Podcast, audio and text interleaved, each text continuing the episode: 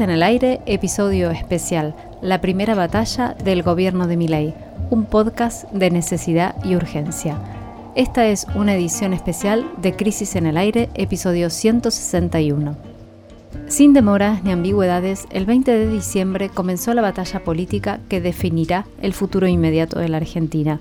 A pocos días de asumido el mando, el gobierno de Javier Milei presentó su plan de reorganización nacional cuyo contenido es fuertemente neoliberal y su forma linda lo autoritario. En el primer bloque analizamos los pormenores del polémico decreto presidencial y del proyecto de ley Omnibus. El anuncio fue acompañado por la implementación de un protocolo represivo particularmente severo. Sin embargo, la misma noche en la que se anunció el DNU, una masiva y espontánea protesta ciudadana ocupó la calle en una potente manifestación de rechazo. Luego vino la marcha y el llamado a un paro nacional por parte de la principal central obrera del país, la CGT. Sobre esto hablaremos en el segundo bloque. Por último, nos metemos con la pregunta clave que quedó planteada y cuya respuesta conoceremos en los próximos días. ¿Podrán el Congreso o el Poder Judicial ponerle un freno al atropello libertario? ¿Querrán hacerlo? ¿Querrán hacerlo? Bienvenidos y bienvenidas a este podcast de necesidad y urgencia producido por el colectivo editorial de la revista Crisis al calor de los acontecimientos urgentes en Argentina. Jimena Tordini, Natalia Gelos y Mario Santucho le ponen voz al análisis desde los estudios de FM La Tribu.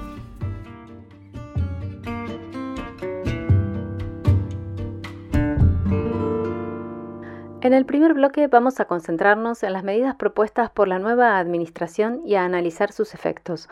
¿Cuáles son los alcances y los núcleos medulares de esta batería de leyes y artículos con los que arrancó el gobierno libertario? Empecemos entonces a desglosar el decreto de necesidad y urgencia y el proyecto de ley que llamamos ómnibus por su gran dimensión que se presentaron en los últimos días. El DNU 7023 incluye 366 artículos que modifican 35 leyes y 6 decretos. Su base política se concentra en el punto 1 que declara la emergencia pública en materia económica, financiera, fiscal, administrativa, previsional, tarifaria, sanitaria y social hasta el 31 de diciembre de 2025, una lista que incluye todas las cuestiones que son importantes para el funcionamiento de un país. Las derogaciones y las modificaciones afectan desde la ley de alquileres, la ley de góndolas, la ley del observatorio de precios, la normativa que impide que las empresas públicas sean privatizadas, el Sistema Nacional de Comercio Minero, desregula las prepagas, transforma la legislación laboral, transforma la ley de tierras, entre muchísimas otras cuestiones que, tratándose de 366 artículos, sería imposible enumerar todas aquí.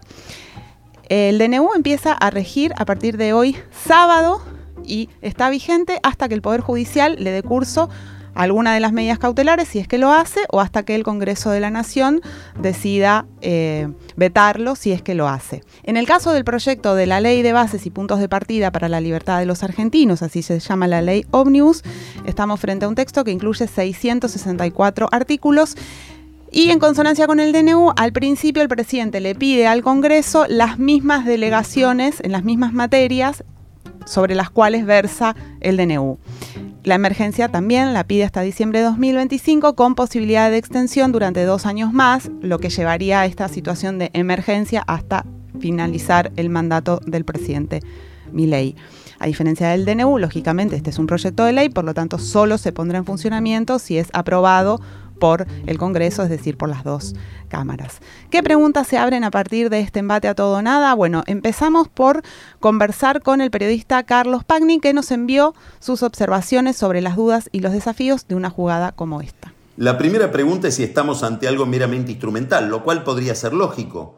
¿Por qué? Porque estamos ante un gobierno que se propone realizar un ajuste macroeconómico ortodoxo, que reclama medidas muy drásticas, eh, interpreta que se lo votó para eso y había propuesto esa orientación, pero carece de los instrumentos institucionales para hacerlo, es decir, carece de fuerza parlamentaria. Es un gobierno extraordinariamente débil en términos legislativos y por lo tanto tiene que eh, eh, recurrir a, los, a las palancas, a los instrumentos que le da la Constitución o que le dan las leyes para resolver esa contradicción entre una gran exigencia político-administrativa y una gran eh, indigencia institucional. Ahora, hay algunos rasgos, datos que nos hacen dudar de que sea algo meramente instrumental. Lo primero es el alcance de estas medidas que no se proponen encarar las cuestiones que tienen que ver estrictamente con la reforma macroeconómica o con un plan de estabilización, sino que aspiran a una especie de remodelación total de, de la vida pública, de la vida del Estado, de la relación entre la gente y el Estado, con, con, un espíritu, diríamos, revolucionario, digamos, de llevar a la realidad un concepto, un diseño mental. Y por otra parte hay una estética y una retórica que rodea a estas medidas normativas. Eh, no podemos desconectar el decreto de necesidad de urgencia con el discurso inaugural de Miley eh, hablando de espaldas al Congreso, como si el Congreso fuera la guarida de una clase política que es en realidad la responsable de los 100 años de decadencia que él viene a corregir. Bueno, todo esto le da un contexto que pone a estas medidas en el horizonte de una especie de, concepción populista del poder, en, en, el sentido más estricto, es decir, una concepción del poder que entiende que la única legitimidad la tiene el líder porque es el que recibe el mandato popular. Esta idea en mi ley es una idea muy intensa que bordea lo religioso. Ahora, estamos en presencia entonces de algo muy novedoso, que no vimos con Menem ni vimos con Macri, que es una derecha que se autointerpreta superior moralmente. Lo hace en nombre de los argentinos de bien, lo hace en nombre del bien. Esta superioridad moral que habitualmente se le atribuye a la izquierda, ahora la vemos encarnada en un, en, en un grupo político de derecha, que se ve a sí mismo como liberal, y que tiene rasgos muy propios de la tradición liberal argentina, que es una tradición que paradójicamente o contradictoriamente confía mucho en la concentración de poder y confía mucho en el Estado. Y esta es una característica que se remonta para algunos historiadores hasta el siglo XVIII, hasta la época de los Borbones. Bueno, ante esto estamos y lo que nos queda por saber es qué reacción va a haber ante esto. Hay un libro que está muy de moda, sin, exagerar las comparaciones, se llama Síndrome 1933, de Sigmund Ginsberg, que cuando habla de lo que pasó en Alemania en el 33, dice, la República de Weimar terminó el día que los jueces no fueron capaces de contestar o de recusar las medidas de emergencia que había encarado el gobierno flamante en aquel momento de Adolf Hitler. Insisto, sin exagerar las comparaciones, la escena está compuesta de muchos actores, no solo de Milei y sus decretos. Bueno, muy interesante eh, lo que nos planteaba Carlos Pañi, siempre un lujo un poco escuchar posiciones que no son por ahí políticamente tan similares a las nuestras, eh, que no hay acuerdo en ese sentido tan claro, pero que plantea un análisis profundo y en este caso me parece bien interesante para, para lo que puede ser una discusión al interior mismo del campo liberal, digamos, ¿no? Si uno podría decir que me parece bien importante para lo que viene.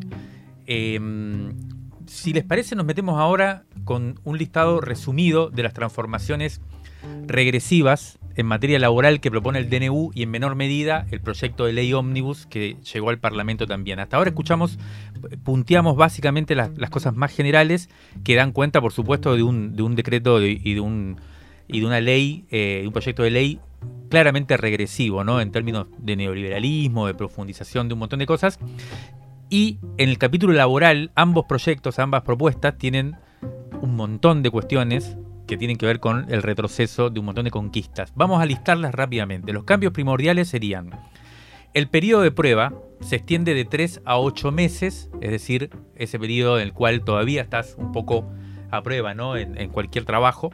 Los dueños podrán flexibilizar la jornada de trabajo a través de convenciones colectivas, es decir, pueden extender la jornada laboral de 8 horas diarias que es la máxima cantidad posible hoy, la jornada de 8, de 8 horas, hasta 12 horas durante semanas, que después se compensan a las siguientes semanas con menos horas, la famosa flexibilización laboral. Eso sería a gusto y placer del empleador, esto permitiría menguar el pago de horas extras además y los francos compensatorios. En el rubro de la tercerización también el DNU propone que si a vos te contrata una empresa a través de otra empresa, las famosas tercerizadas, tu vínculo de trabajo lo tenés en primera instancia con esa empresa mediadora, esa empresa de pantalla tercerizada, y no con la empresa para la que efectivamente cumplías tareas. Y si padeces un incumplimiento en ese tipo de, relación contractual, primero le vas a tener que reclamar judicialmente a la tercerizada y después, por ejemplo, a Techino, a Mercado Libre, a las grandes empresas que son los beneficiarios finales, digamos, ¿no? de, este tipo de relaciones laborales. Esto lo que puede provocar es un festival de empresas contratistas flojas de papeles a las que será difícil reclamarles y por supuesto impacta en un disciplinamiento mayor de la fuerza laboral.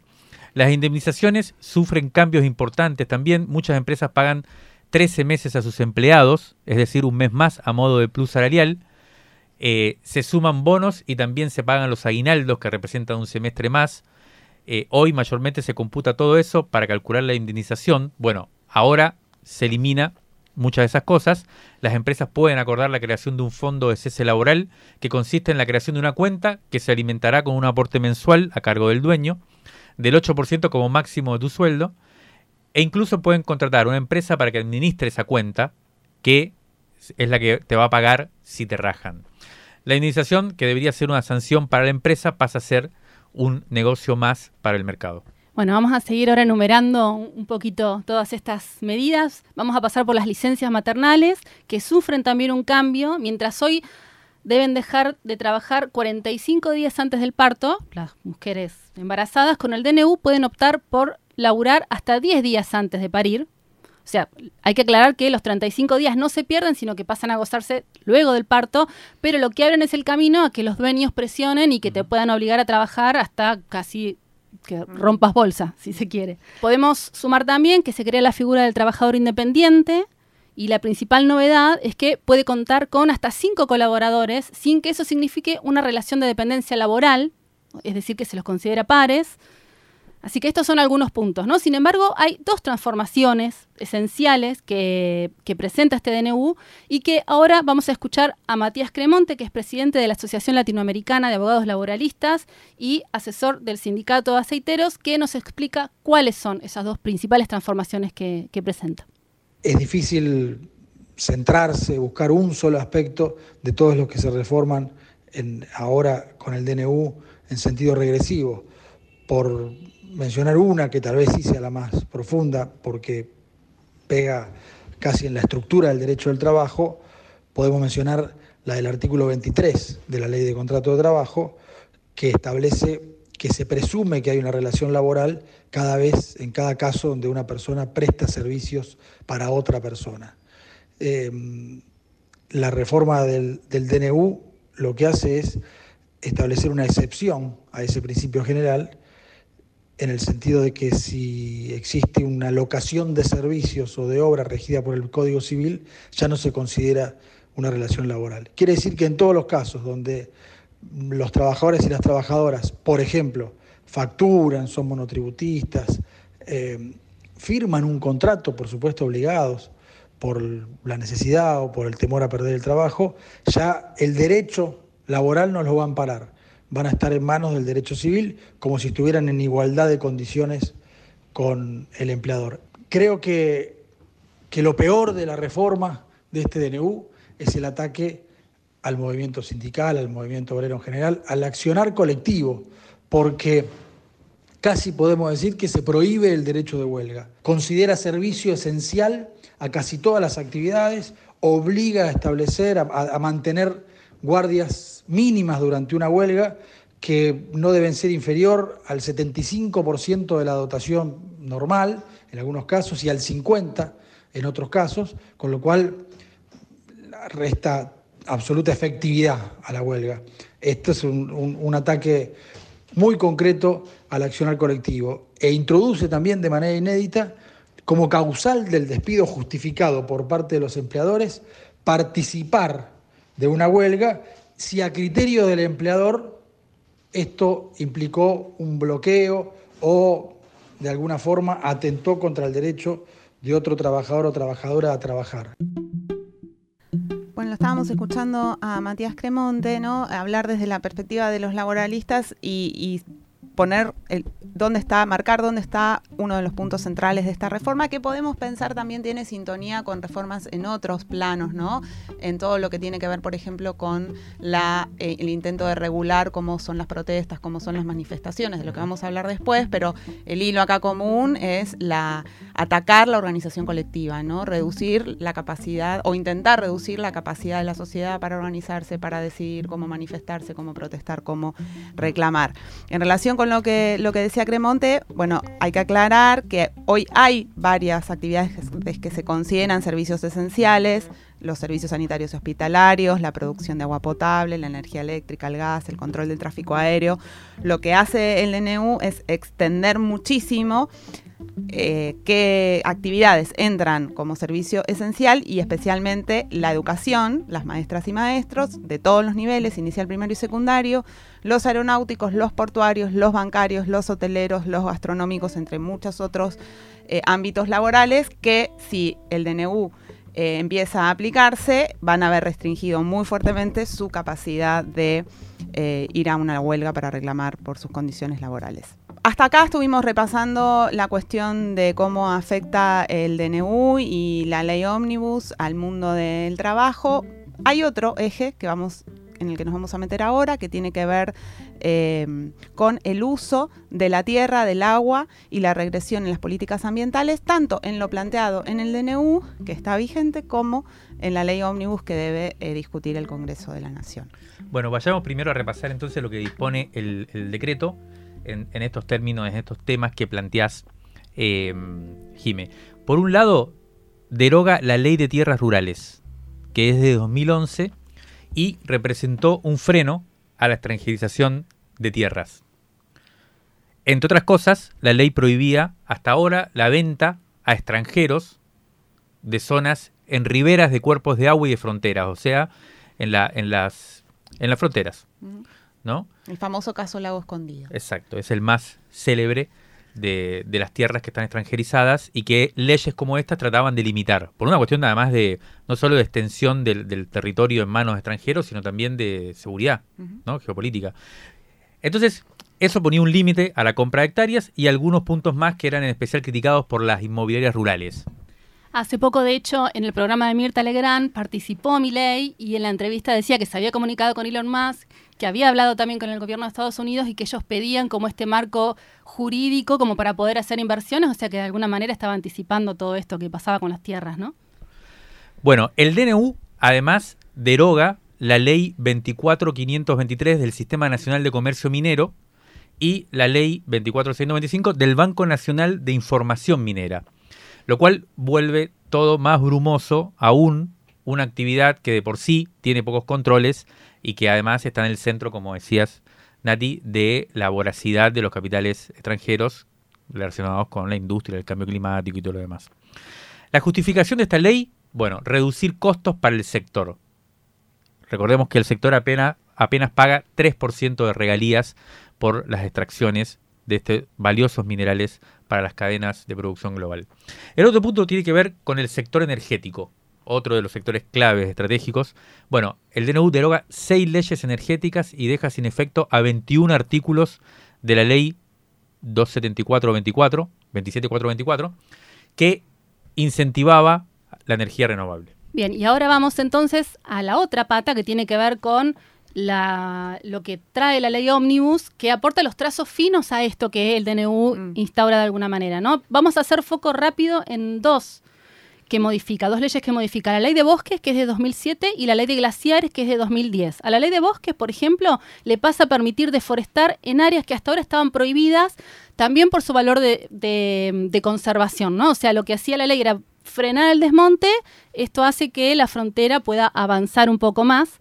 Y hay un dato, ¿no? Esto en especial, y lo, que tiene que ver con, los bosques nativos, está amenazado por el agronegocio y como una perlita o el dato es que, de hecho, por ejemplo, mi ley que se viene alojando en el Hotel Libertador, el Hotel Libertador es propiedad del, del grupo IRSA, que es de Eduardo Elstein, que es, a su vez posee Cresud, que es uno de los pesos pesados del agronegocio, o sea que empieza como a armarse ese rompecabezas o a entenderse esa lógica.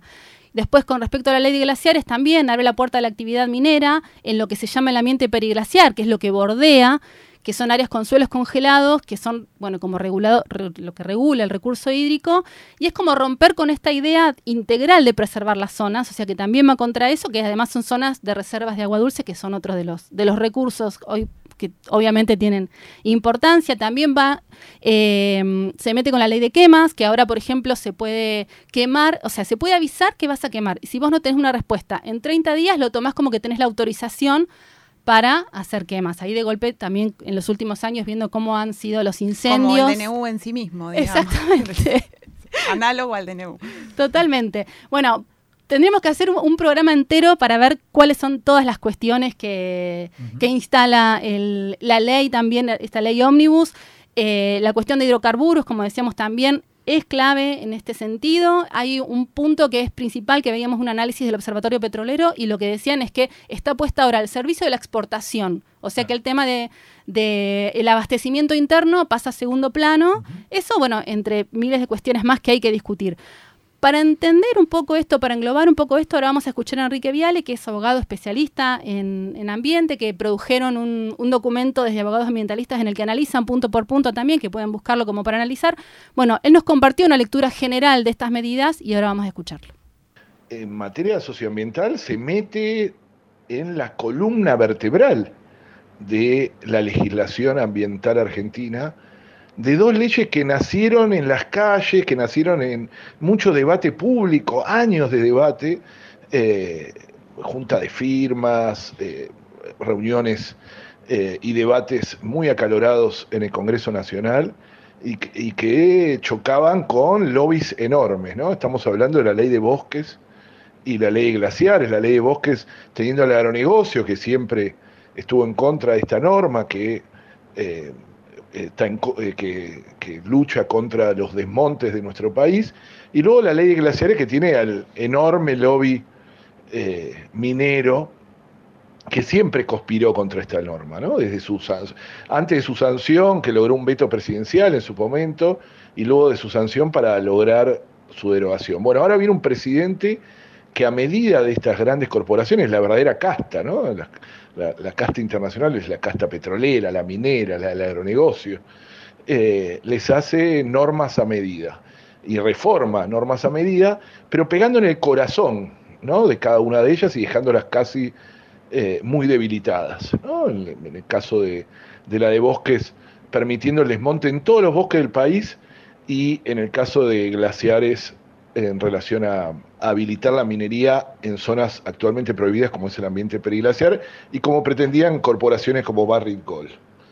Nos parece clave luchar contra esto, no es una cosa más, está en juego nuestra democracia en términos generales por el DNU y, y el proyecto de ley, pero además también en términos socioambientales son las leyes reales, pero también más simbólicas del movimiento socioambiental. Si retrocedemos en esta, será muy difícil después eh, volver a, tener una conciencia ambiental y, un debate socioambiental en el país. Lo estábamos escuchando a Enrique Viale y, junto con también lo, que planteaba Cremonte antes, eh, eh, creo que estas reformas, ¿no? Lo que dejan claro es que el gobierno de Milei no va a conformarse con el ajuste, o sea que el ajuste no es el único elemento eh, destacado de su programa y eso es lo que quedó muy claro con el DNU 7023, presentado el 21 de diciembre y después con el proyecto de ley Omnibus que fue seis días después, ¿no? No es solo el paquete de medidas anunciados por el ministro de Economía eh, lo que conforma la columna vertebral de, este gobierno. El objetivo prioritario de la ultraderecha y de sus aliados pasa por modificar el modelo de acumulación y para ello requiere indispensablemente de poner patas para arriba leyes y derechos principales de nuestra Constitución nacional. Es eso lo que venimos, el camino que venimos andando eh, desde que empezó este podcast. La diferencia eh, con el gobierno del Frente de Todos, liderado por Alberto Fernández y por Cristina Fernández de Kirchner, no puede ser mayor. Si el gobierno peronista kirchnerista fue pura impotencia, los ultralibertarios son pura prepotencia. Si el gobierno anterior arrastró de principio a fin un lema implícito que afirmaba no podemos hacer nada, ¿no? que se instaló como una especie de clima de época, nada se podía hacer a raíz de la falta de consensos y relaciones de fuerzas a favor, nosotros lo llamamos, es lo que hay como concepto. ley, por el contrario, desde que asumió su mandato, no deja de gritar, yo puedo, quiero absolutamente todo y lo voy a hacer y bánquensela. El nivel de audacia puesto en escena, y es lo que estamos viendo, es inédito en estos 40 años de democracia y también es lo que genera el shock, ¿no? Eh, el, estado de shock en, el que cuando terminamos de salir de uno, sobreviene otro. De hecho, no sabemos qué va a pasar la semana que viene, ¿no? Estamos acá hablando de lo que pasó la última semana, qué pasará en los próximos días, no lo sabemos.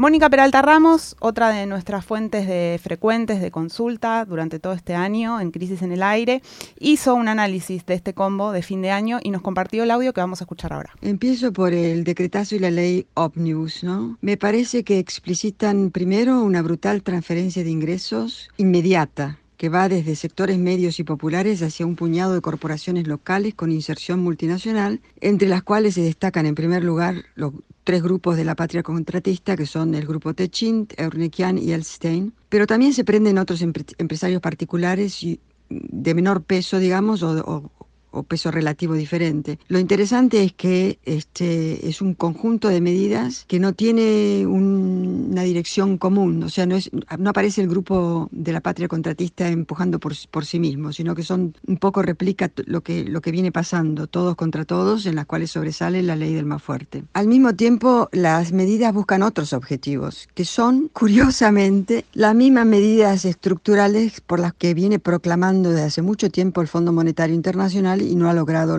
este, concretarlas a full que son, por supuesto, profundizar rápidamente la primarización de la economía, el control monopólico y extranjerizado de la misma, y especialmente los recursos estratégicos. Y para entonces, si el ajuste y las medidas que se han tomado y el decretazo funcionan, este, podrán dolarizar, el gobierno podrá dolarizar a precios de remate con aportes del Tesoro, el Fondo Monetario y algunos dos bancos, eh, grandes bancos americanos que están detrás del plan Caputo, ¿no? Y a, lo cual sumarían la liquidación, las divisas de los exportadores, ¿no? Otro aspecto crucial del salto devaluatorio es la licuación de las LEDICs y de los activos del país, que es crucial para llegar a la dolarización.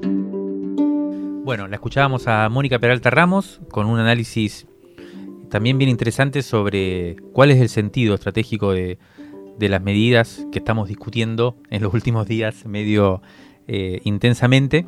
Tan ah, intensamente que decidimos hacer este podcast. Exacto, de, eh, necesidad de urgencia. Em, y el tema es que eh, hay dos cuestiones acá para poner en juego fuerte como cierre del bloque antes de pasar a lo próximo. Uno es que hay como una especie de cuestión muy coyuntural de, estos, de estas medidas o de este de estos planes que ha, que ha, presentado el gobierno en su primera en su primera en sus primeros días que tiene que ver con se llama lograr un puente. O sea, no es un plan de estabilización macroeconómica este. Esto es lo que se viene diciendo. No es la dolarización, la dolarización queda para más adelante. Esto es una serie de medidas que llevan, comenzando por la devaluación, que llevan a tratar de llegar a abril, cuando viene la cosecha gruesa, cuando entran los dólares al país, y hay 3-4 meses de mucha eh, problema, de mucha crisis, donde va a haber mucha inflación y donde tampoco tienen controlado el tema de la, devaluación y demás, de una nueva posible devaluación. Por eso hay gente como Mónica Peralta Ramos que dice que esto está destinado a buscar apoyos rápidos.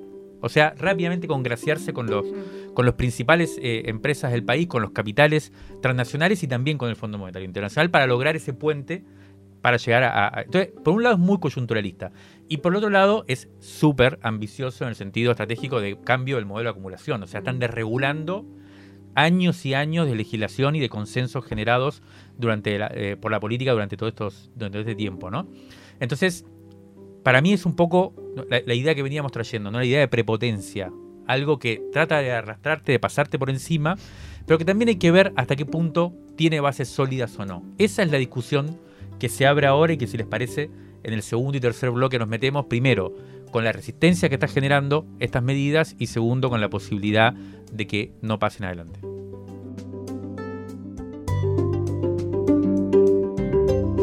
Crisis en el aire.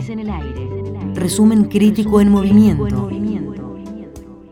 No la ven. Así responde Milei y sus seguidores por redes sociales a quienes reaccionan al ajuste en curso o bien a quienes no aceptan el sacrificio que hay que hacer para finalmente ver la luz al final del túnel. En el segundo bloque de este podcast especial analizamos los contornos de la incipiente resistencia que asoma. Esta prepotencia de forma y de fondo generó una reacción popular inmediata el 20 de diciembre, luego de la cadena presidencial, donde se anunció el decreto de la discordia. El DNU, la depresión y la desorientación iniciales se transformaron rápidamente en fastidio y con el correr de los días fueron decantando en movilizaciones callejeras, algunas más espontáneas, como la de ese mismo día 20 de diciembre a la noche, otras más organizadas, algunas más masivas, otras más de nicho. Quienes aparecieron como actores disputando la calle fueron los partidos de izquierda primero, los movimientos sociales e incluso la CGT. Y en ese mismo momento fue el momento en el que debutó el protocolo antipiquetes de Patricia Bullrich. Exactamente, Jiménez, es otro de los capítulos de estas jornadas que estamos tratando de, resumir. Quienes viajaron en tren a Capital Federal ese día, el 20 de diciembre, pudieron escuchar por los altoparlantes de las estaciones de tren el mensaje del Ministerio de Capital Humano, que ya estaba además en la app Mi Argentina, que es esa app que usan, que usan muchos ciudadanos y ciudadanas para tener trámites y cosas así, que dice, el mensaje del ministerio decía, el que corta no cobra. Capital Humano informa. Si el beneficiario de un plan social, nadie lo puede obligar a cortar vías de circulación. Si cumple con la ley, va a mantener su beneficio. Si no la cumple, corta. No cobra. Si lo obligan a participar, puede denunciar anónimamente al 134. El que corta no cobra. Hay que decir que el Ministerio de Capital Humano es la resignificación que hizo el gobierno actual al famoso Ministerio de Desarrollo Social. Eh, y de todos los ministerios. Resignificó todos los ministerios en este. En este de Capital Humano. Eh, el mensaje es el que corta no cobra, una especie de amenaza eh, para la gente que precisamente cobra asistencia social, para que no se movilice, ¿no? La policía también bajó de los colectivos algunas personas que supuestamente iban a marchar. Se metían, bueno, hay imágenes eh, donde se metían en los colectivos pidiendo, bueno, filmando a la gente incluso, bueno. No todas las organizaciones que reivindican la fecha, la fecha 20 de diciembre, que es el, famoso aniversario de lo sucedido en el 2001, ¿no? Cuando hubo una insurrección social popular que, que tiró abajo a un gobierno también neoliberal, en este caso de Fernando de la Rúa. Bueno, no todas las organizaciones que reivindicaban esta fecha fueron a la, marcha. Los movimientos sociales más numerosos eligieron no hacerlo esa vez, pero sí salieron las organizaciones trotskistas, eh, también convocaba el encuentro Memoria, Verdad y Justicia, y una parte de los movimientos sociales, entre ellos el FOL y otras agrupaciones eh, que habitualmente se movilizan, digamos. Ya iniciada la marcha, el gobierno nacional y el jefe de la ciudad eh, de Buenos Aires siguieron de cerca el, el operativo eh, y incluso mostraron imágenes de Milei mismo y de Patricia Bullrich, la ministra de Seguridad, supervisándola en tiempo real, ¿no? Como haciendo un acting. Sí, como si estuvieran en una situación de guerra. Exacto. En el microcentro eh, un hubo un despliegue policial desproporcionado que esperaba a eh, quienes asistieron ese día a la jornada de movilización. La decisión de los, de los organizadores fue acortar todo lo posible el despliegue que inicialmente iría hasta el de Congreso a la Plaza de Mayo y finalmente lo hizo solo unas cuatro cuadras cercanas a la plaza. Sobre Diagonal Sur, la cantidad de efectivos de la Policía Federal y de Gendarmería directamente cortaba toda la calle e impedía pasar por allí cualquier columna. Eh, y sobre Diagonal Norte las columnas se dispusieron cortando solo dos carriles de la avenida, mientras que un cordón largo de policías de la ciudad impedía que se ocupe más la calle. Toda una, una cuestión bastante berreta, ¿no? De, mm de tratar de sobreactuar una especie de presencia estatal que impide eh, el tipo de movilización que hasta ahora ha primado durante todo el siglo. Todo para después dar estos mensajes de el operativo fue un éxito, la calle no se cortó. Exacto.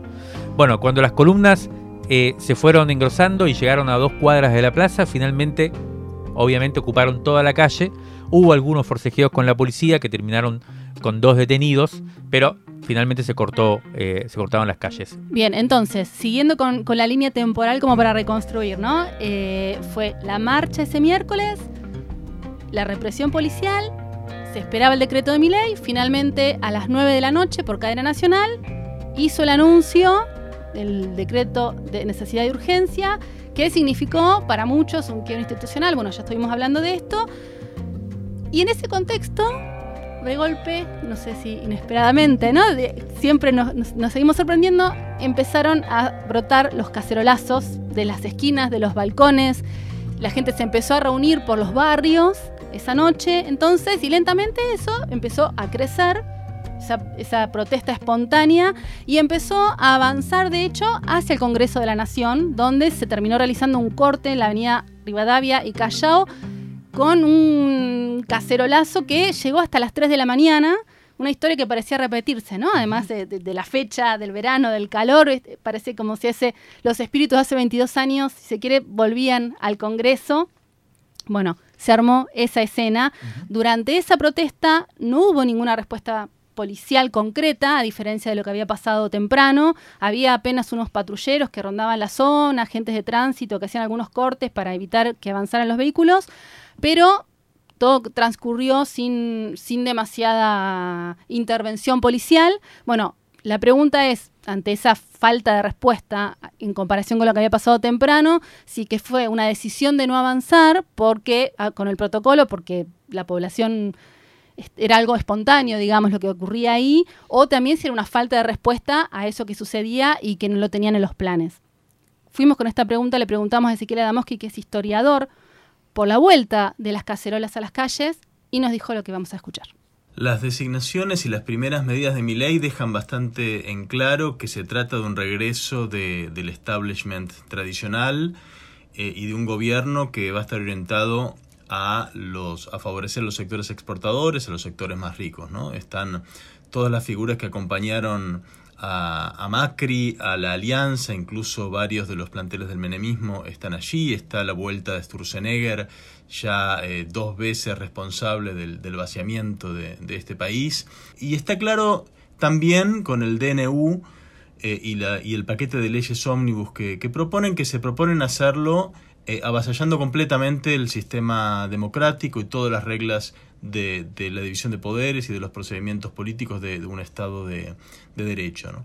En este contexto hay una orfandad muy grande en lo que a, dirección política se, refiere, no, los partidos eh, fundamentales no están eh, encabezando la, resistencia a estas medidas. Eh, la CGT bueno, acaba de decretar un, paro de mediodía para, para dentro de, poco menos de un mes. De modo tal que, es nuevamente el protagonismo callejero el que está en condiciones de detener, por lo menos por el momento, estas políticas. ¿no? Nuevamente, eh, en esta ocasión, bueno, los, la movilización callejera espontánea o, más o menos eh, organizada está llamada a desempeñar un, un, rol importante en la preservación de nada menos que de la democracia, que es lo que está en riesgo en este momento, además de los derechos básicos de aquellos que vivimos de nuestro trabajo.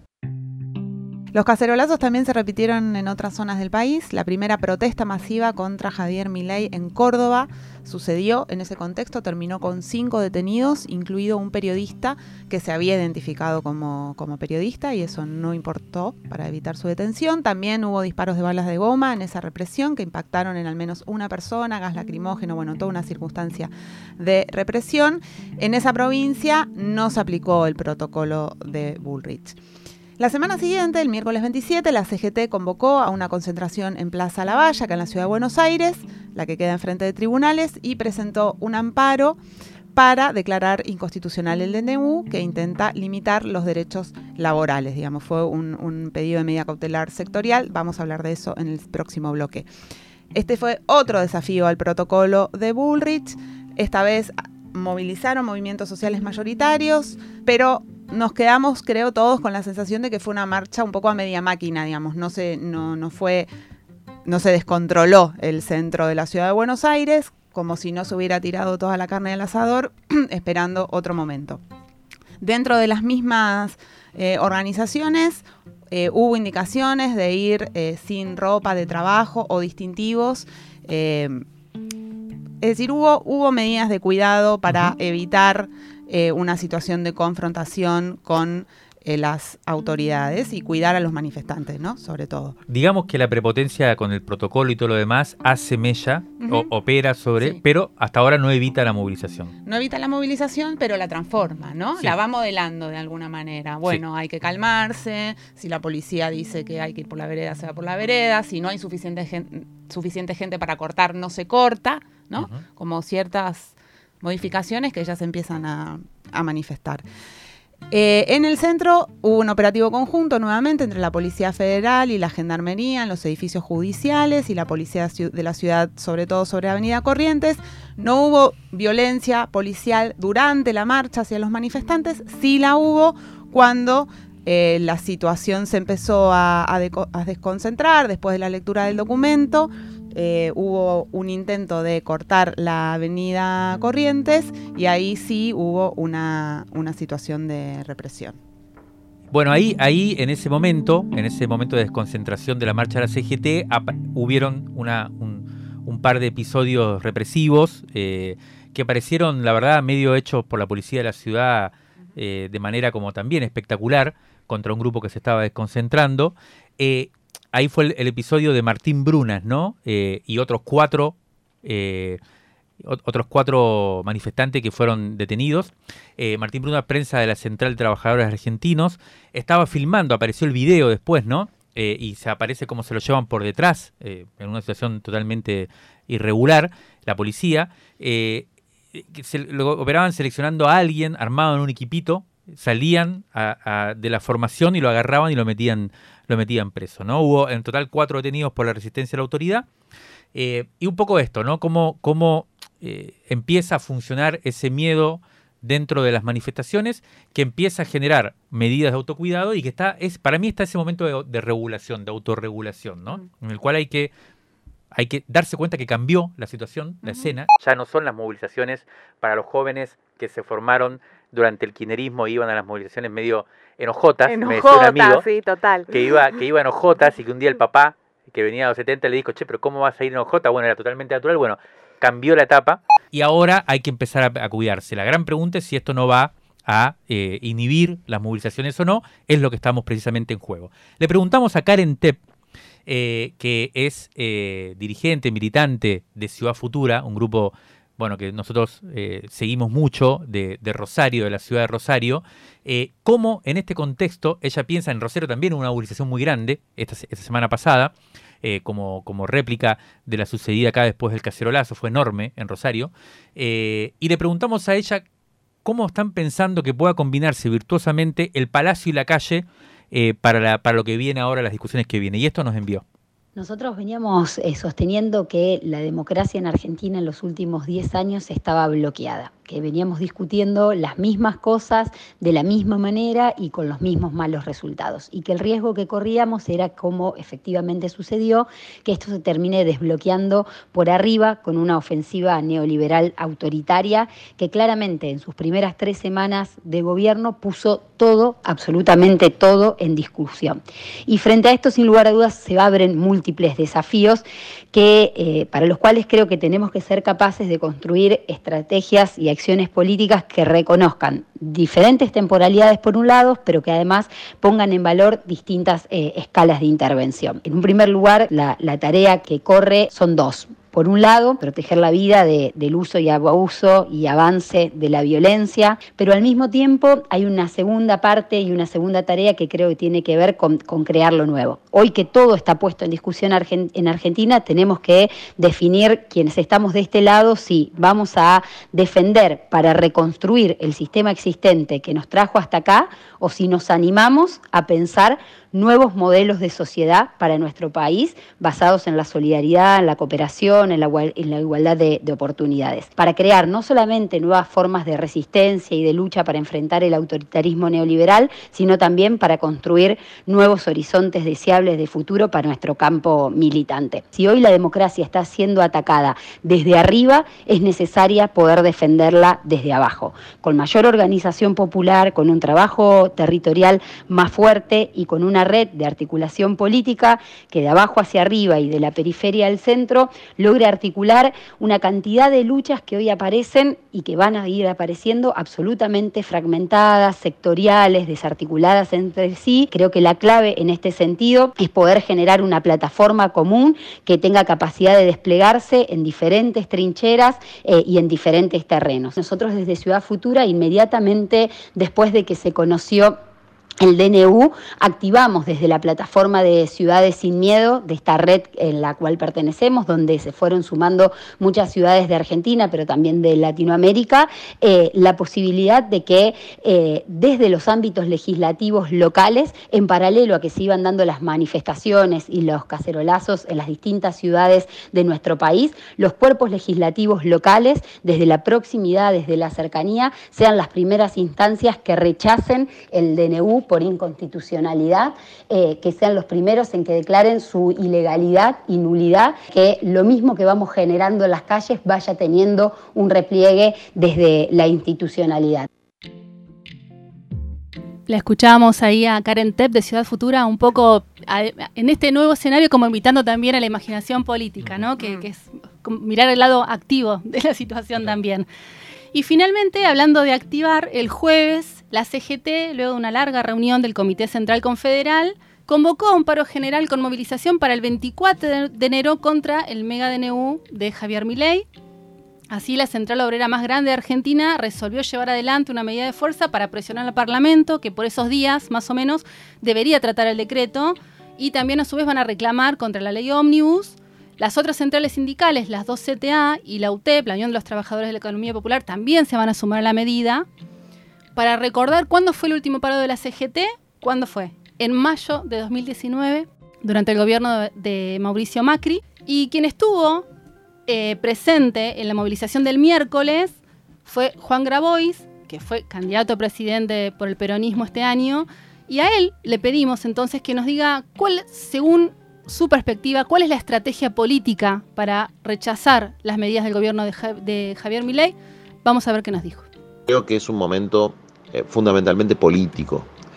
Eh, esto no implica que la CGT y los movimientos populares no tengan que enfrentarlo, pero todavía eh, el deterioro material en las condiciones de existencia de las clases medias y bajas de la Argentina no ha pegado de lleno y si bien los sectores organizados tienen reserva y capacidad de lucha, todavía no hay una masificación del repudio.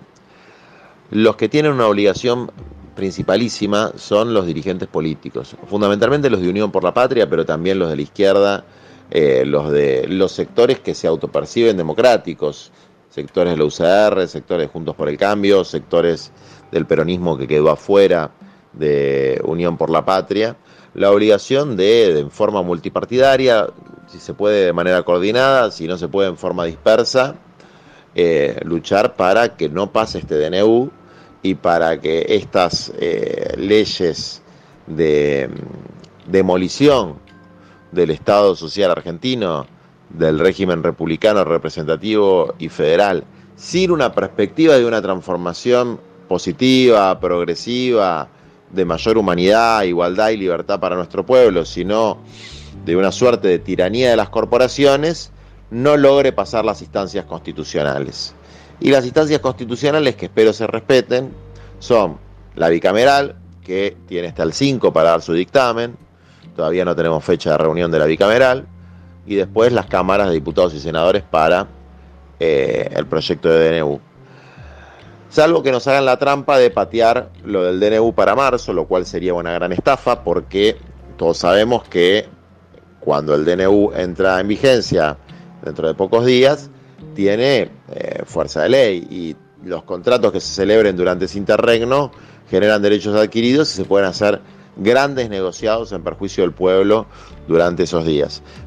Por lo tanto, esperemos que durante enero se trate el DNU y vamos a ver esta reforma constitucional encubierta, que es lo que llaman la ley ómnibus, que también tiene que haber un firme rechazo, eh, más allá de que pueda haber disposiciones que son más discutibles, puede haber em, diputados y senadores, representantes del electorado que estén de acuerdo con estas reformas, eh, así como está planteada, no puede pasar.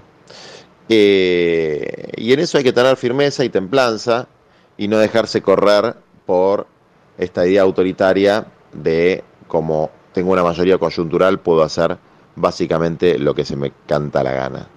El correlato de esto, es decir, pobreza más autoritarismo, sin lugar a dudas es la consolidación de un esquema represivo que viola todos los estándares internacionales de derechos humanos, que incluso viola nuestra constitución y nuestras leyes, frente al que también hay que tener una posición inteligente, equilibrada, pero de firme oposición a, bueno, la instauración de una suerte de totalitarismo policial en la Argentina. Lo escuchamos a Juan Grabois eh, eh, con un análisis junto con Karen Tepp, tanto Karen Tepp como Juan Grabois, eh, desde la calle, desde las movilizaciones que están teniendo lugar en los diferentes lugares del país, plantean una hoja de ruta clara para las próximas semanas y para la política de cómo hacer para frenar esta avanzada del gobierno de la ultraderecha, cosa, estrategia que vamos a analizar con detenimiento en el bloque que viene, el tercero y último de este podcast de necesidad y urgencia. Crisis en el aire, válvulas de papel, podcast y, transmisor. Hubiéramos querido hacer este podcast un poco más corto, pero no pudimos. En el tercer bloque analizaremos cuál puede ser el desenlace de esta primera y fundamental batalla política propuesta por el gobierno de Javier Milei. La resolución sucederá durante el verano y se define en dos escenarios principales. Por una parte, en el Poder Judicial, que deberá decidir en lo inmediato si suspende su aplicación o no y si se trata de una medida inconstitucional. Y por otro lado, en el Congreso Nacional, donde las dos cámaras se preparan para tratar el decreto propuesto por el Poder Ejecutivo. ¿Podrán ponerle un freno? ¿Querrán realmente hacerlo? Vamos a empezar por el Poder Judicial. A esta altura, nueve días después de la publicación en el boletín oficial, hay unas 20 presentaciones en distintos fueros judiciales que piden la inconstitucionalidad del decreto. ¿Qué quiere decir esto de los fueros judiciales? Bueno, están en el fuero contencioso, en el fuero laboral, en distintas partes del Poder Judicial, podemos decirlo así. Y también piden que sea suspendido por una medida cautelar. Por ahora, algunos jueces aceptaron abrir las causas, es decir, le dicen a quienes las presentan, de acuerdo, vamos a ver si este DNU es constitucional o no, pero ninguno concedió todavía la medida cautelar, por eso el DNU hoy está vigente. Ayer viernes, el procurador del Tesoro, que es Rodolfo Barra, que es la persona que representa al Poder Ejecutivo en estos litigios, pidió que todas las demandas se acumulen en el fuero contencioso federal, en la causa que tiene el juez Esteban Furnari, que se presupone siempre un fuero más favorable al gobierno que el fuero laboral, ¿no? Un donde, boludo, un boludo, Rodolfo Barra. Sí, donde en el fuero laboral tramita la demanda que inició la CGT, que comentábamos antes. Sucedió que el juez laboral, que es José Ignacio Ramonet, defendió su competencia, ah, o sea, no aceptó el pedido del procurador del Tesoro. En este caso, la demanda es una demanda sectorial, o sea que busca impugnar aquellos artículos del DNU al que nos referíamos en el primer bloque que afectan, que son regresivos en materia laboral, ¿no? No todo el DNU. También pasó que el viernes el juez Furnari rechazó abrir la feria para tratar la demanda, mm. por lo cual hasta febrero no tomaría una decisión. Bueno, ¿cuáles son los principales argumentos de quienes sostienen que el DNU es inconstitucional? Son muchos y complejos, vamos a tratar de resumirlos en tres puntos. El primero de los puntos, y es como el que ordena después todos los demás, es que el Poder Ejecutivo se está arrogando facultades del Poder Legislativo. Esto está expresamente prohibido por el artículo 99, inciso 3 de la Constitución Nacional, que dice el Poder Ejecutivo no podrá en ningún caso, bajo pena de nulidad absoluta e insanable, emitir disposiciones de carácter legislativo. Es decir, que el DNU no respeta la división de poderes Y además en este caso, como decíamos también antes, el decreto no modifica una ley, sino que modifica decenas de leyes, lo que hace que sea más grave la situación. Este era el primero. El segundo punto de los cuestionamientos. La Constitución Nacional le otorga al presidente la facultad de emitir decretos de necesidad y urgencia, pero lo hace en determinadas condiciones que el decreto 7023 no cumple. Entre esas condiciones hay dos muy importantes. La primera es la emergencia o la urgencia y necesidad de que están en su nombre, que no aplica a muchísimas de las reformas que el DNU dictamina. O sea, algunas tal vez podrían ser, pero muchísimas otras no. Y por otro lado, otra de las condiciones que, pone la Constitución es la transitoriedad de ese instrumento, ¿no? de lo que el DNU decida. Y que en este caso no se cumple eh, en términos de los abogados que escribieron las, las demandas. Esto se escribe así, afectan relaciones jurídicas de manera permanente. Es decir, esto que políticamente podemos criticar, que es que está refundando el país en términos jurídicos, es algo inconstitucional si uno lo quiere hacer a través de un DNU. Un resumen de estos dos primeros argumentos sería que el DNU, si el DNU se aplica, sería aceptar una reforma de la Constitución Nacional a través de un decreto. Y hay más motivos para pedir la nulidad que tienen que ver con lo que se está llamando el fondo. ¿no? En, unos minutos vamos a hablar, vamos a profundizar un poco eh, de lo que podría suceder en el Congreso de la Nación, donde también se va a dar este debate. Pero veamos, cuando se dice que el DNU tiene problemas de forma, a lo que se alude es a, los argumentos sobre las atribuciones del presidente. Y cuando se habla del fondo, lo que se está pensando es en el contenido de las medidas. Hay algunas reformas en donde lo que se podría pensar es que el fondo y la forma no son tan, tan diferentes, tan discernibles. Y el tercer conjunto de argumentos tiene que ver justamente con eso, con que se están reformando por decreto leyes de un modo que afecta de manera regresiva a los derechos humanos y los derechos económicos y los derechos sociales y los culturales. Por pensar un ejemplo, la ley de alquileres y el sistema de acceso a los medicamentos y las reformas laborales que ya analizamos en el primer bloque. Estas reformas lo que hacen son violar el principio de no regresividad en materia de derechos que están asentados en la jurisprudencia de la Corte Suprema, además que hay convenciones internacionales que también dan cuenta de esto. Y la gran pregunta es, ¿qué va a hacer entonces el Poder Judicial con todos estos argumentos que, viéndolos, son por demás contundentes?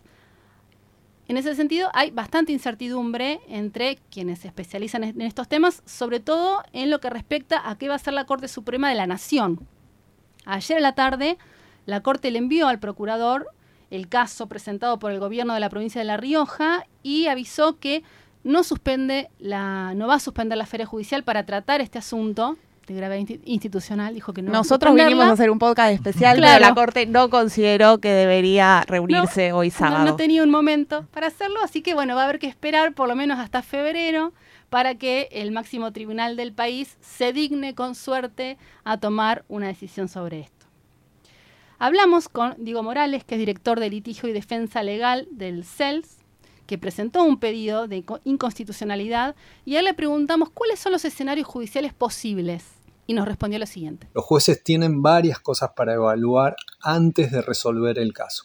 La primera tiene que ver con la legitimación. Si las organizaciones se presentaron con sus distintas características y trayectoria, puede representar a toda la ciudadanía o a los sectores que defienden. Es decir, si tienen la llave de entrada para discutir la legalidad del DNU. La segunda cuestión tiene que ver con las distintas jurisdicciones en las que se presentaron las acciones y si hay un juez que pueda absorber todos los litigios. El problema es que la norma es tan amplia en sus efectos, regula materias tan diversas y con efectos desproporcionados sobre distintos sectores sociales que la competencia judicial para estudiar y resolver el caso puede ser tanto de jueces contenciosos, de jueces laborales, como de jueces que tramitan casos de usuarios y consumidores, por ejemplo. Esta es una discusión abierta, porque la justicia contenciosa administrativa federal ya avanzó con algunos procesos, los inscribió en el registro de acciones colectivas y la justicia laboral también ya pidió informes al Estado en el caso que impulsó la GGT.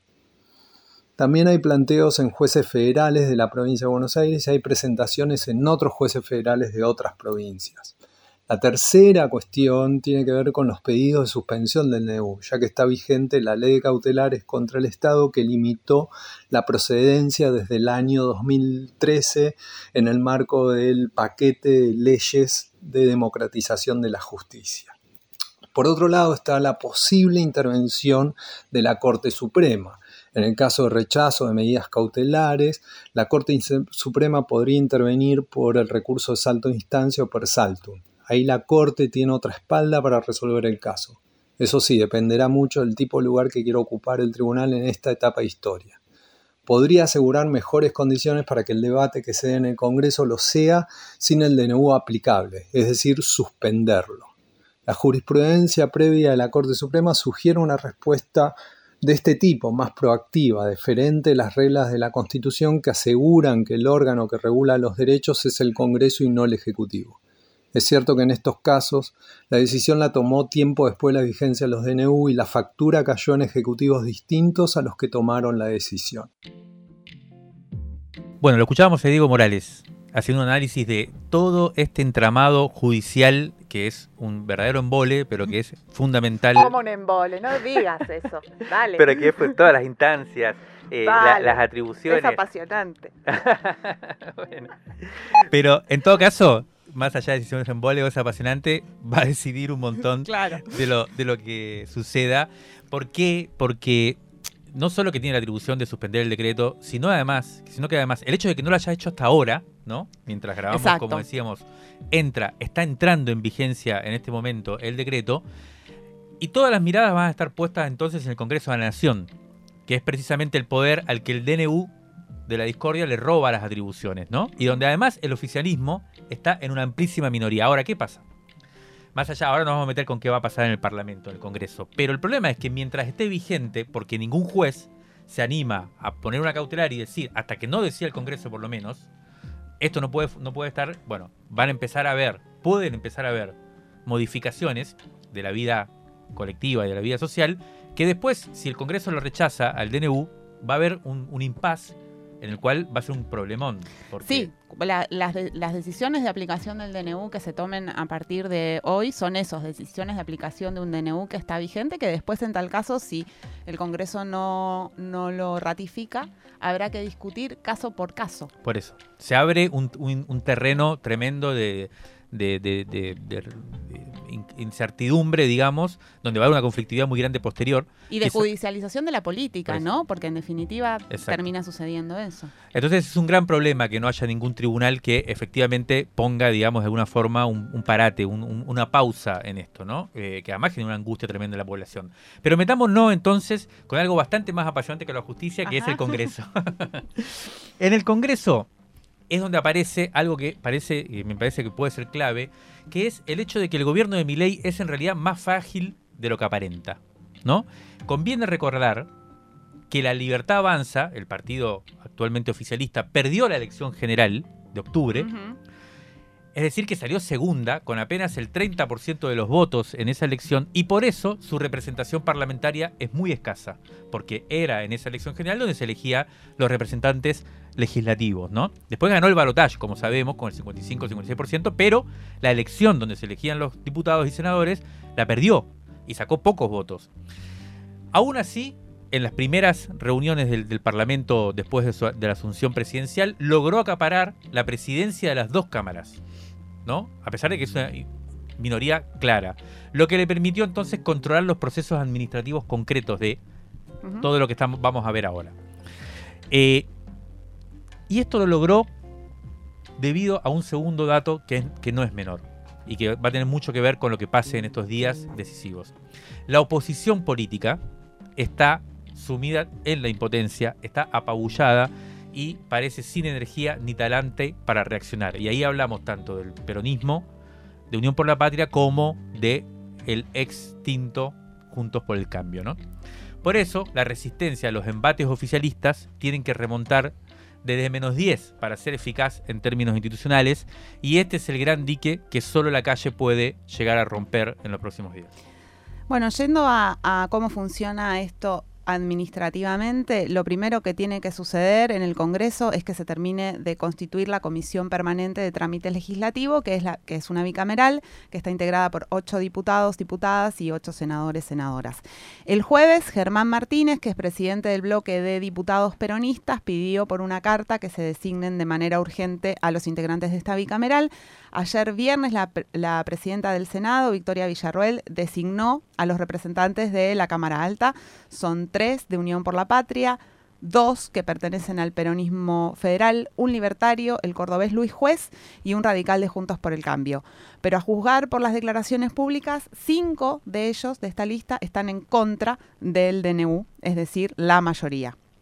Ahora falta la designación de los diputados, que debe ser inminente, y la relación de fuerzas es similar. Luego hay plazos precisos para el tratamiento del decreto. Los cálculos varían porque es todo muy incierto, pero se estima que en la semana del 22 de enero debería votarse en las dos cámaras. Esto tiene que ver, ¿no? la fecha de la CGT que comentábamos antes tiene que ver justamente con, con esto poniendo como fecha del paro nacional el 24 de enero. Hay una gran especulación sobre los tiempos, los procedimientos parlamentarios, es una especie de juego de póker, van a ser días de presiones, de debates álgidos, realmente decisivos. Hay algunos que son optimistas, otros que no son optimistas y creen que quizás ni se reúna la comisión de trámite legislativo, algo que es habitual que el peronismo, cuando era oficialismo, convirtió en uso y costumbre que los DNU eh, emitidos por el presidente o la presidenta no fueran discutidos por las cámaras del Congreso. De hecho, hay muchos decretos de Alberto Fernández que ni siquiera fueron tramitados por esta comisión bicameral. Hay que decir que esto tiene que ver con la ley de funcionamiento de los DNU que permite que si el DNU no es tratado, queda vigente. Desde Unión por la Patria argumentan con razón que este mega decreto no tiene nada que ver con los decretos anteriores, por supuesto que no tiene nada que ver, pero bueno, sí son esas inercias de la política que un día te benefician, te juegan a favor y otro día se te vuelven en contra. Bueno, ahora vamos a ver cómo está el famoso poroteo en ambas cámaras. Lo que se sabe es que Unión por la Patria, que es el principal sector opositor, va a votar homogéneamente en contra del decreto. A favor estarían el sector más bien chico de la Libertad Avanza y los legisladores de Juntos por el Cambio que se integraron al oficialismo, que vienen mayoritariamente de bloques macristas. Luego, por el lado del peronismo federal, no hay mucha claridad sobre la postura, aunque se trata de un sector que es particularmente flácido, o sea, que está dispuesto siempre a la negociación, que son como dadores voluntarios de gobernabilidad, podríamos decir. Por eso, la clave va a estar en el radicalismo, el otro partido histórico de la política moderna argentina, hasta hace poco aliado de Macri, pero ahora ensayando lo que podría, decir una, podría decirse una oposición centrista, si se quiere, que no es ni, oficialista ni opositora. Podríamos decirlo el, famoso opo-oficialismo. Bueno, con este escenario ahora vamos a escuchar a Amanda Alma, que es periodista parlamentaria de Radio Nacional hace rato, conoce esos pasillos desde 2010 que está trabajando ahí. Y a ella entonces le preguntamos, si tuviera que dar un pronóstico sobre esta situación, ¿qué piensa que va a pasar? Realmente no, no me animaría a pronosticar qué puede suceder con el DNU 7023 en el Congreso. Em, por el rechazo o su aprobación, porque Argentina ha dado cuenta de la creatividad política para torcer voluntades de legisladores cuando los gobiernos quieren aprobar algunas leyes que son antipáticas para las grandes mayorías, pero sí avisoro que un lugar más factible para que el oficialismo de la libertad avanza consiga acompañamientos para poder en algún sentido, si lo logra aprobar, esta, este DNU. Me parece que es el Senado de la Nación donde demostró el pasado 9 de diciembre la vicepresidenta Victoria Villarruel la capacidad de reunir a 39 legisladores, su gran mayoría de las provincias. Ninguna provincia responde a la libertad avanza y muchas provincias dependen de los fondos del Estado Nacional para la continuidad permanente de sus actividades eh, cotidianas el año próximo. Así que es uno de los lugares donde me parece que el factor económico va a jugar un peso específico, aunque hay que decir también que la mayoría de los legisladores que están en el Senado de la Nación no representan directamente al gobernador. Entonces, en esa relación de la diversidad de cantidad de gobernadores de distintos partidos políticos, me parece que también puede mm, haber sorpresas de rechazo de la iniciativa. En la Cámara de Diputados es más complejo lograr el número, para la libertad avanza, principalmente porque ha habido pronunciamientos públicos de todos los sectores en rechazo de, de la forma, más que nada, de esta modificación de tantas leyes por DNU. El desenlace es incierto y imposible de arriesgar con la dinámica que adquiere hoy la vida pública en Argentina. Bien, la escuchábamos a Amanda Alma, como decíamos, experimentada eh, reportera parlamentaria de Radio Nacional. Estuvimos hablando con ella durante estos días, también con Claudio Mardones, otro gran conocedor de, la casa eh, del pueblo. Y bueno, como coinciden en esto de la incertidumbre, ¿no? Pero eso es la incertidumbre de, todos. De todos. Por eso, la verdad es que se vienen días muy importantes, por eso decidimos también hacer este podcast para dejar planteado este escenario. Si el gobierno logra finalmente imponer su plan de reorganización nacional, el retroceso social va a ser inédito, eso no hay dudas. La ultraderecha además va a poder cantar victoria rápidamente sentando un precedente muy importante sobre la conveniencia de avanzar contra los derechos adquiridos, como decíamos, de manera veloz, de manera eh, con extrema audacia, eh, a través de una estrategia de shock y sin miramiento por la división de poderes, o sea, a prepotencia pura. En este sentido, un pequeño paréntesis, impacta la actitud de los principales medios de comunicación como La Nación, Clarín, Infobae, también de las cámaras empresariales que todas salieron a apoyar eh, estos, estos eh, decretos y, proyectos de leyes, o sea, del círculo rojo en general, el famoso establishment que supuestamente Javier Milei venía a combatir, que se están desgañitando en defensa de la República, o sea, que siempre se, se hacen como grandes defensas de la República cuando les conviene, pero cuando realmente está en peligro, como quizás suceda hoy, muchos de los pilares democráticos conquistados, entonces se olvidan de esos ideales tan civilizados y hacen lo que están haciendo ahora, que es empujar con entusiasmo a esta especie de populismo antipopular. Es cierto que ya nos tienen acostumbrado a este tipo de cosas, lo hemos visto en varias etapas históricas, pero no deja de llamar la atención ese nivel de cinismo galopante, la verdad. Entre quienes están muy activos impulsando esta especie de avalancha de ultraderecha, hay que apuntar también al embajador norteamericano Mark Stanley, que anda muy activo en las redes sociales, eh, bueno, de, maravillas, digamos, con, la nueva escena política argentina. Y no se trata aquí ni de llorar, ni de hacerse indignado, ni de las indignadas. Simplemente me parece muy importante tomar nota para que después no se vengan a ser los demócratas. Así que en los próximos días sabremos si el Congreso Nacional, si la justicia tendrán la capacidad de plantarse como contrapoderes efectivos, eficaces, ante el abuso del Ejecutivo Nacional. Por lo que hemos visto en este informe, en este podcast, esa posibilidad depende de la presión social que ejerzamos desde la calle y de la vigencia de una tradición democrática que está latente, pero que hay que ver si se logra desatar en momentos como este, precisamente, que son momentos de peligro. Estamos viviendo en estos días una encrucijada histórica y desde la revista Crisis vamos a ocupar un lugar en este lío. Nos vemos en la calle, amigues. Crisis en el aire. Revistacrisis.com.ar